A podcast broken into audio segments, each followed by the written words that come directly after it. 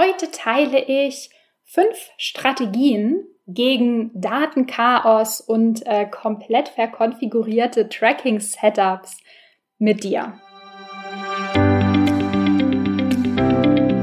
Ich bin Maria-Lena Matysek, Analytics-Freak und Gründerin vom Analytics Boost Camp. Möchtest du das volle Potenzial der Daten nutzen und dein Online-Marketing auf die Erfolgsspur bringen? Möchtest du wissen, was für dich und deine Kunden wirklich funktioniert und datengetrieben optimieren? Möchtest du glücklichere Kunden und mehr Umsatz mit deiner Webseite? Dann bist du hier richtig. Hallo und herzlich willkommen zu einer neuen Episode in der Analytics Sprechstunde. Hm, Asche auf mein Haupt. Ich musste letzte Woche ein paar Episoden äh, praktisch sausen lassen. Deswegen gab es nicht täglich eine Episode. Mm, es gab nicht mal eine Geek Edition am Freitag. Sorry. ähm, ich hatte nämlich letzte Woche auf der einen Seite super viel ähm, Projektarbeit für meine Kunden auf meinem Tisch liegen. Und außerdem habe ich mir einen T4, also den VW-Bus, äh, gekauft. Und ernsthaft, es war ein Riesen-Act, die äh, Zulassung dafür zu bekommen. Mm, willkommen in Berlin, willkommen bei den Berliner Behörden, wo nichts langsamer geht als, keine Ahnung, Anträge. Zulassungsstelle war offenbar komplett dicht. ja, auf jeden Fall hat es wirklich mega viel Zeit gefressen. Aber jetzt ist das alles durch und mein Auto steht hier. Yes! Falls du dich, falls du dich noch an die Podcast-Episode erinnerst, wo ich ähm, über den Zusammenhang zwischen Analytics und Motoren und die Umrüstung äh, auf Autogas irgendwie gefachsimpelt habe, ja, das steht mir jetzt noch äh, bevor. Phase 2. Ja, okay. Ähm, genug palavert, äh, würde ich mal sagen. Heute gibt es eine Fortsetzungsepisode zur Episode äh, vom letzten Montag sozusagen. Da hatte ich nämlich darüber gesprochen, welche, ähm, welche Ursachen ich für Datenfuck-ups und ja, so komplett verkonfigurierte Analytics-Setups ähm, so sehe in meinem, in meinem Analytics-Alltag. Also falls du dir die Episode noch nicht angehört hast vom letzten Montag, dann äh, tu das auf jeden Fall mal. Es ist nämlich praktisch Teil 1 der Episode heute. Äh, ja, und zwar soll es heute äh, darum gehen, wie du das Ganze verhindern kannst. Also, welche Strategien kenne ich? Ähm, welche Strategien empfehle ich? Oder vielleicht könnte ich auch sagen, welche Strategien predige ich gegen ähm, Datenchaos und Setup-Unfälle? Also ganz konkret, was kannst du dagegen tun, dass dein Analytics-Setup im Google Tag Manager oder auch im, sag ich mal, im Google Tag Manager und Google Analytics oder auch ähm, nur in Google Analytics praktisch mitsamt der Daten gegen die Wand fährt. So, dafür habe ich äh, fünf Strategien oder ich sag mal Rezepte mitgebracht. Äh, kleiner Disclaimer vorweg: Die Rezepte, ähm, die ich gegen das äh, oder gegen drohendes Datenchaos ähm, ja, ich sag mal, zusammengestellt habe, die sind tatsächlich eher schmerzhaft. Aber leider ist es, ähm, ja, es ist absolut wahr. There's no free lunch oder ähm, wie man vielleicht hier in Berlin eher sagen würde, von nischt kommt nischt. Also, es gibt wirklich was zu tun und es ist keine leichte Aufgabe, keine einfache Arbeit ähm, diese Strategien, sag ich mal, auch tatsächlich umzusetzen. Nicht umsonst gehen einfach so viele Setups kaputt. Wenn es einfach wäre, dann würden es ja alle machen. Also, fangen wir an. Das erste Rezept ist Prozesse, Prozesse ähm, etablieren und tatsächlich auch durchsetzen. Und das ist wirklich, ich habe das ganz am Anfang gestellt von meiner, von meiner kleinen Rezeptsammlung und es ist wirklich super, super wichtig. Warum? Warum sind Prozesse so wichtig? Prozesse garantieren einfach Einheitlichkeit und ähm, Konsistenz. Und das sind einfach zwei Grundvoraussetzungen für gute Datenqualität. Prozesse, also sozusagen vorher ähm, festgelegte Abläufe. Wenn A passiert, dann soll auch B passieren. Was muss alles passieren, bevor irgendetwas anderes passiert? Wie so Checklisten. Das stellt einfach sicher, dass nichts vergessen wird und sich sozusagen niemand aus, keine Ahnung, persönlichem Befinden oder Zeitgründen drumherum mogelt. Was könnte das sein? Also was sind so Prozesse, ähm, die ich für super wichtig halte? Ähm, ich bringe einfach mal jetzt erstmal nur ein Beispiel ein, sonst dauert diese Episode sehr, sehr lange. Ich, ähm, ja, ich finde das nämlich, also es sind einfach super wichtige Themen und ich muss mich so ein bisschen zurückhalten, das kompakt zu halten, weil ich wirklich ewig darüber reden könnte. Also, ein wichtiges Beispiel ist der Testing-Prozess. Was meine ich damit? Ähm, ich meine damit alle Schritte, die oder auf die ihr euch im Team einigt, die ihr durchlaufen möchtet, um sicherzugehen, dass wirklich nur das live geht, was vorher sauber durchgetestet wurde. Und das kann wirklich ganz unterschiedliche Schritte beinhalten. Also, es gibt unterschiedliche, ich sag mal, Möglichkeiten, unterschiedliche Infrastruktur, die du dafür benutzen kannst, um so einen Testing-Prozess aufzubauen. Ich ähm, nenne einfach mal ein paar. Das erste wäre zum Beispiel der Vorschau-Modus im Google Tag Manager. Also, dass du ein Setup, das du im Google Tag Manager gemacht hast, erst im Preview- oder Vorschau-Modus dir anschaust und sozusagen durchspielst, um herauszufinden, ob alles passt. Dazu gehören zum Beispiel auch Testbestellungen, wenn du für einen E-Commerce-Shop arbeitest oder ich sag mal Test-Sign-ups, wenn es sich um Formular-Conversions handelt. Und dafür muss es natürlich Möglichkeiten geben, zum Beispiel Testbestellungen in einem Shop zu machen. Ähm, es gibt die Möglichkeit, den Google Tag Manager in einem Testing Environment zu nutzen, also zu unterscheiden, publishe, also veröffentliche ich den Google Tag Manager in einem Testing auf einer Test-Webseite oder ist das schon direkt die Live-Webseite? Ähm, du kannst außerdem zum Beispiel mit Test Properties ähm, in Google Analytics arbeiten, also eine eigene Datenbank anlegen, nur für Testdaten, ähm, die sozusagen komplett getrennt sind von den möglichst sauberen Live-Daten. Und dann kannst du dort einen Datencheck machen.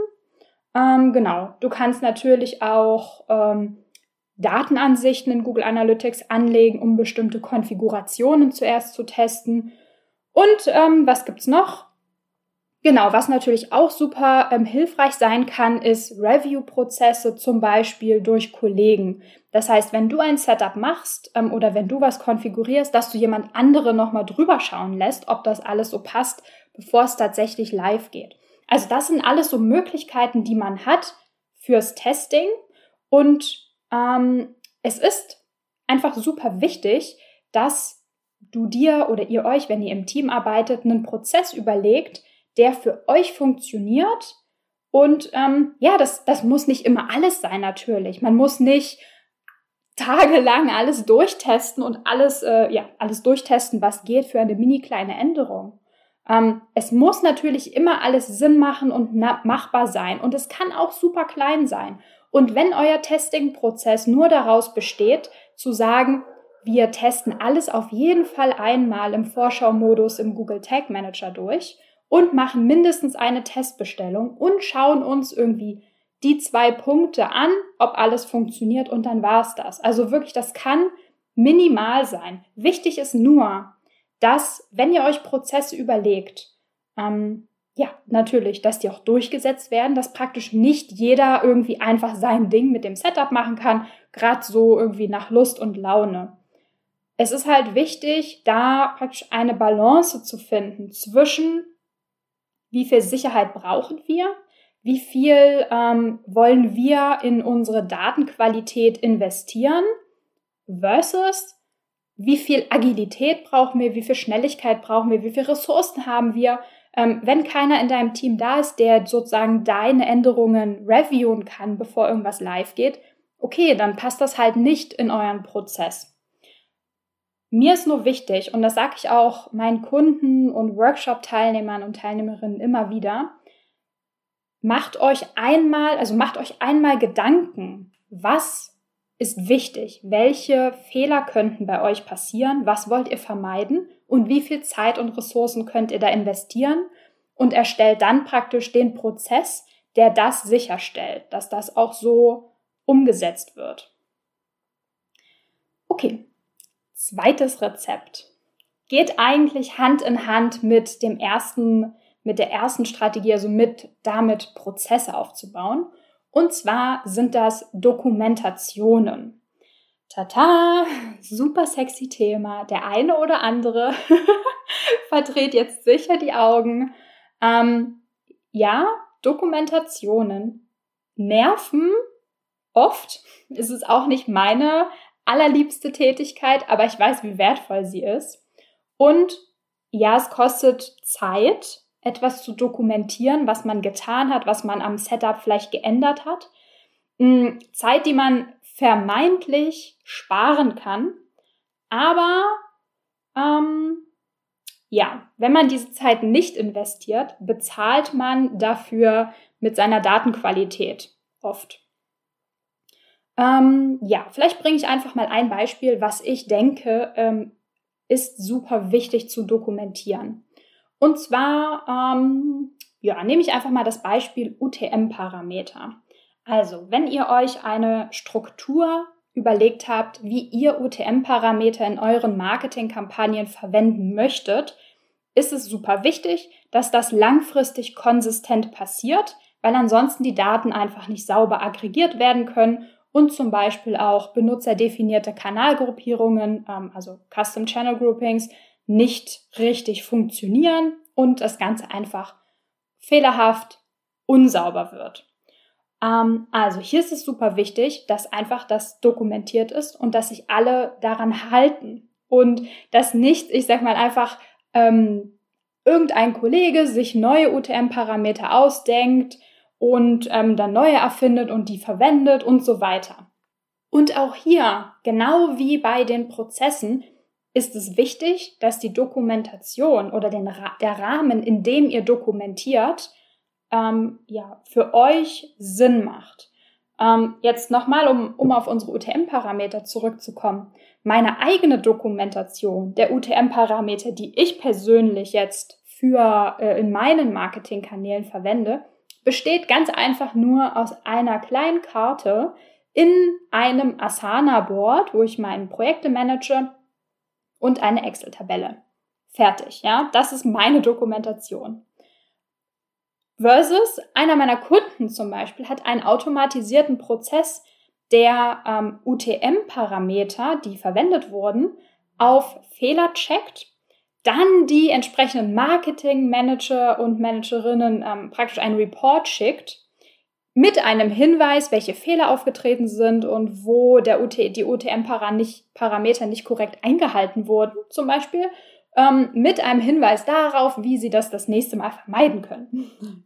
Also das ist so ein bisschen das andere Extrem von dem ganzen, ähm, sag ich mal, Prozess der Dokumentation und der Umsetzung von sowas. Es kommt auch hier wirklich darauf an, dass du oder dass ihr im Team einen guten und einen machbaren, aber nicht perfekten Prozess und ähm, Dokumentationsprozess, sag ich mal, etabliert und den dann wirklich einfach knallhart, knallhart durchzieht. Denn ein sauberes, saubere Daten, Datenqualität, ein sauberes Tracking-Setup steht und fällt einfach mit dieser Disziplin, die ihr ähm, als Team oder auch als ganzes Unternehmen aufbringen könnt.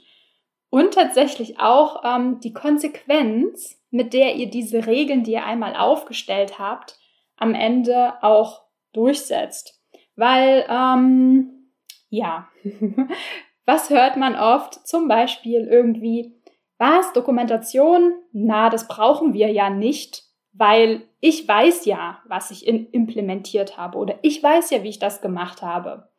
Ähm, oder vielleicht auch, ähm, ja, ja, wir haben da schon einen Prozess oder wir haben da Guidelines für die Dokumentation. Ja, aber passt schon, passt schon. Jetzt, wir machen da mal kurz eine Ausnahme. Und das sind dann genau die Punkte, an dem die Daten unsauber werden, an dem irgendwas schief läuft, an dem irgendwas implementiert wird oder live gesetzt wird, ähm, was gar nicht live gesetzt werden hätte dürfen. Oder dass irgendwie Kollegen das Team verlassen und keiner mehr weiß, was das eigentlich ist, was da implementiert wurde. Vielleicht ist das ja noch gut. Vielleicht stimmt die Datenqualität auch. Aber niemand weiß es. Also niemand weiß, was das sein sollte, wie das zu interpretieren ist, wann das getriggert wird. You name it. Also, zweiter Punkt, Dokumentation von dem, was ihr an Tracking umgesetzt habt, wie ihr das umgesetzt habt und was die Guidelines dafür sind, das zum Beispiel auch zu reproduzieren. Super, super wichtig. Und gleich der nächste Punkt gehört eigentlich auch so ein bisschen damit rein.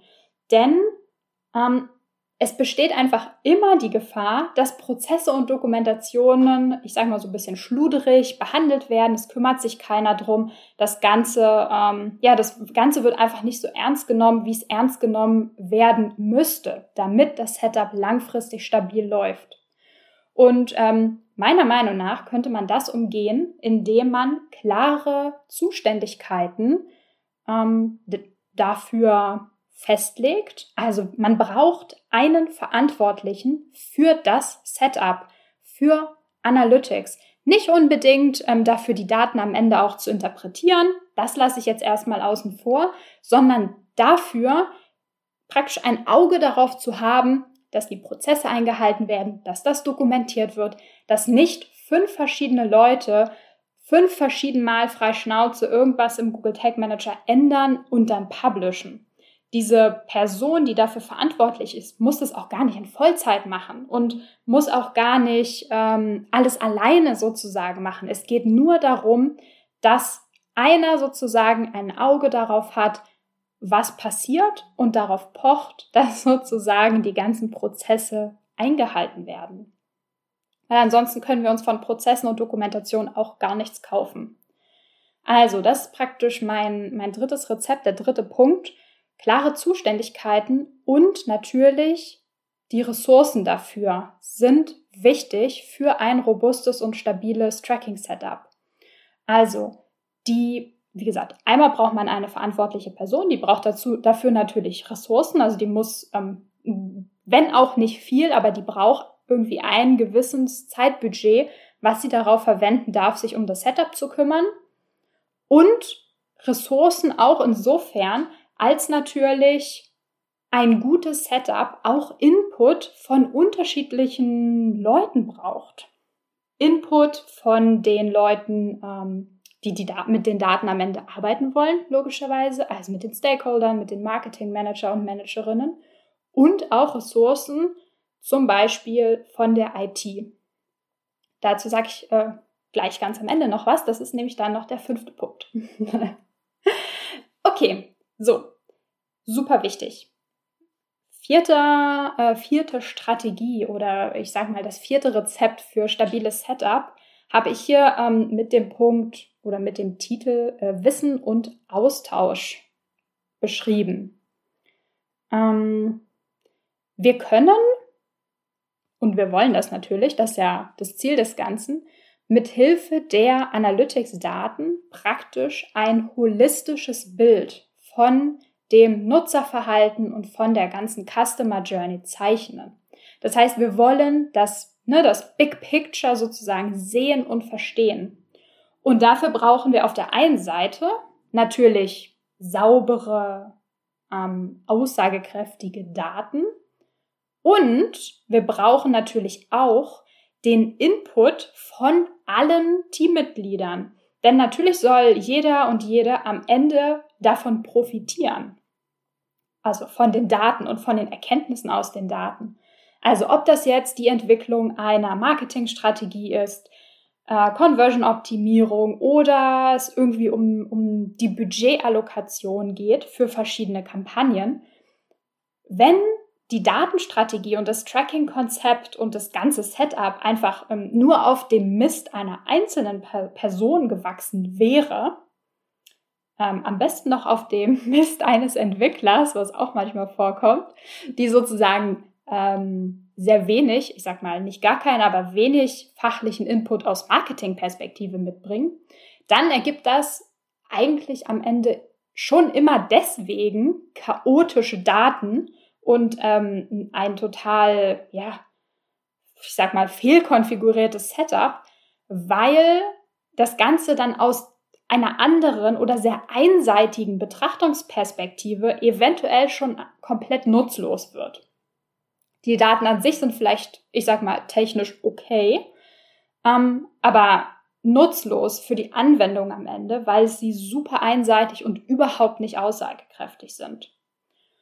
Und ähm, genau, und wenn wir natürlich den Input von allen Teammitgliedern brauchen, dann ähm, sollten natürlich auch alle über ein gewisses, ich sage mal, Grundverständnis von Analytics ver verfügen und alle müssen miteinander reden und sich austauschen, um in den Daten, mit Hilfe der Daten, ein ganzes Bild praktisch vom Nutzerverhalten und von der Customer Journey ähm, erzeugen zu können.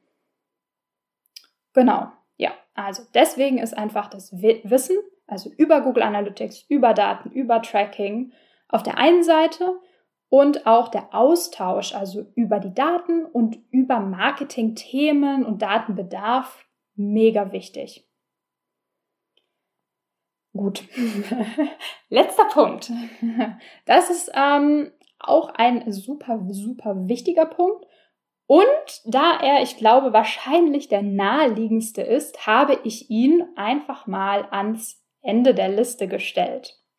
Und zwar ist der fünfte Punkt, dass wir natürlich technisch robuste und einwandfrei ähm, aufgesetzte Setups als Grundlage brauchen, um Datenchaos zu verhindern. Wie gesagt, das ist irgendwie so No-Brainer.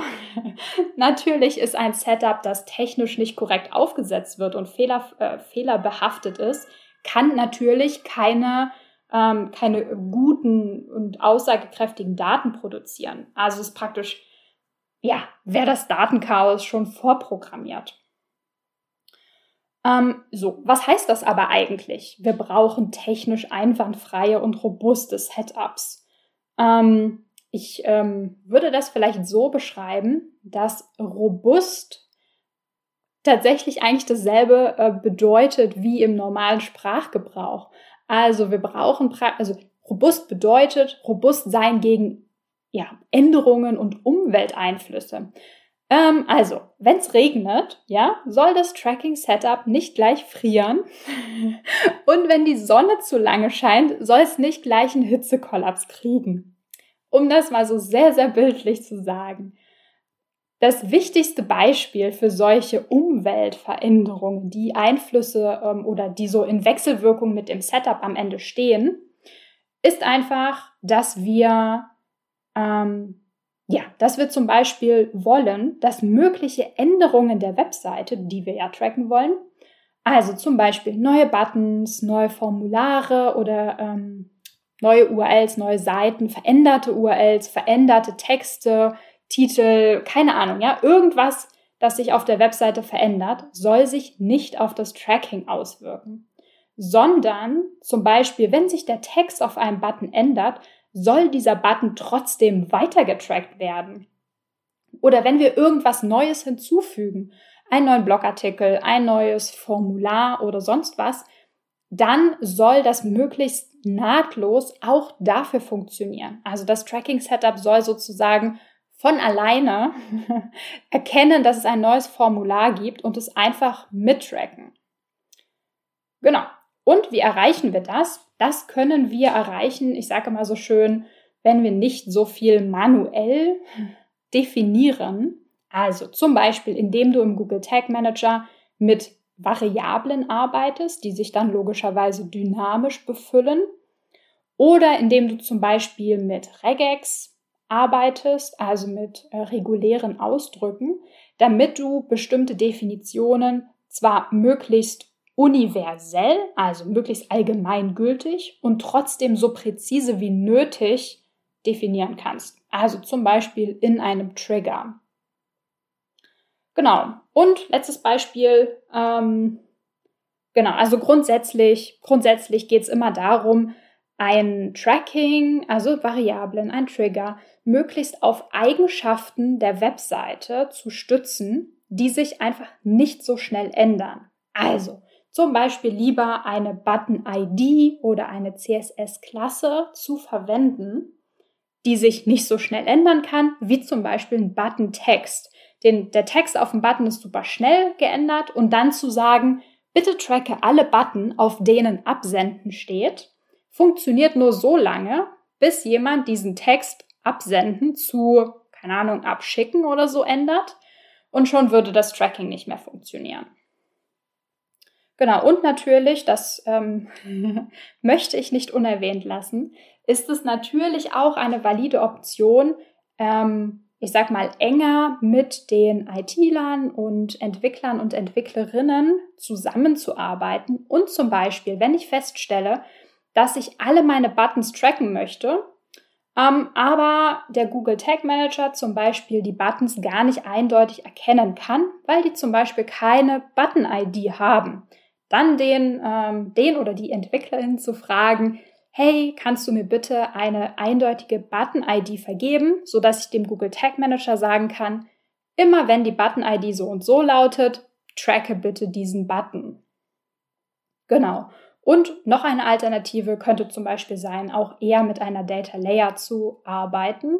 Ähm, das heißt, also praktisch alle Informationen, die du irgendwie brauchst, in einer Data Layer ähm, zwischenzuspeichern, praktisch in die Data Layer zu pushen und ähm, da wiederzugeben, sodass der Google Tag Manager dann diese Data Layer auslesen kann und praktisch nicht selbstständig im, ich sag mal, Quellcode rumsuchen muss, ha, was jetzt hier die Button-ID, was der Button-Text, wo hat derjenige rumgeklickt, sondern die Informationen, die getrackt werden sollen, praktisch eins zu eins von der Webseite durch die Data Layer kommuniziert bekommt. Genau, also das sind praktisch alles Möglichkeiten, wie du dein Tracking-Setup jetzt in meinen Beispielen vor allem über den Google Tag Manager so aufsetzen kannst, dass das Setup, ich sag mal, robuster gegen Umwelteinflüsse wird, insbesondere ähm, sich ja keine Fehler produziert, wenn sich die Webseite mal ändert oder ähm, sich sonst irgendwas im, im, im Kosmos des Tracking-Setups ähm, verändert.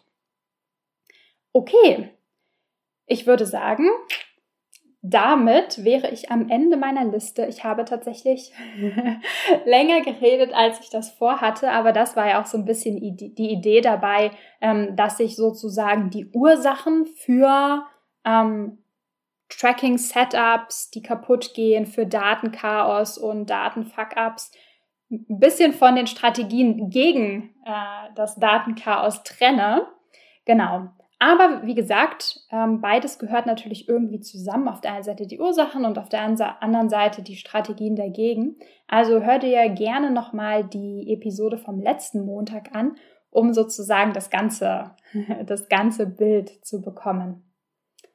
Okay, ich hoffe, du konntest ein bisschen was mitnehmen. Wie gesagt, ich sage es gerne und immer wieder. Ich freue mich immer über Feedback zu den Episoden, ob ähm, das dir weitergeholfen hat, ob du irgendwie Insights mitnehmen konntest und welche ähm, und natürlich auch immer, welche Themen dich noch so interessieren würden. Dann hole ich die natürlich immer mal gerne in die Analytics-Sprechstunde. Okay, ich würde sagen, ich mache Schluss. Wir hören uns morgen wieder. Bis dann. Ciao, ciao.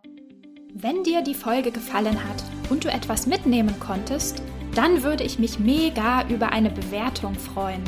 Abonniere den Podcast, teile ihn mit Freunden und Kollegen und wenn du selbst eine Frage hast, die ich dir in der Analytics-Sprechstunde beantworten kann, dann schreib sie mir auf jeden Fall per Mail an maria.analyticsfreak.com, auf Facebook oder über LinkedIn.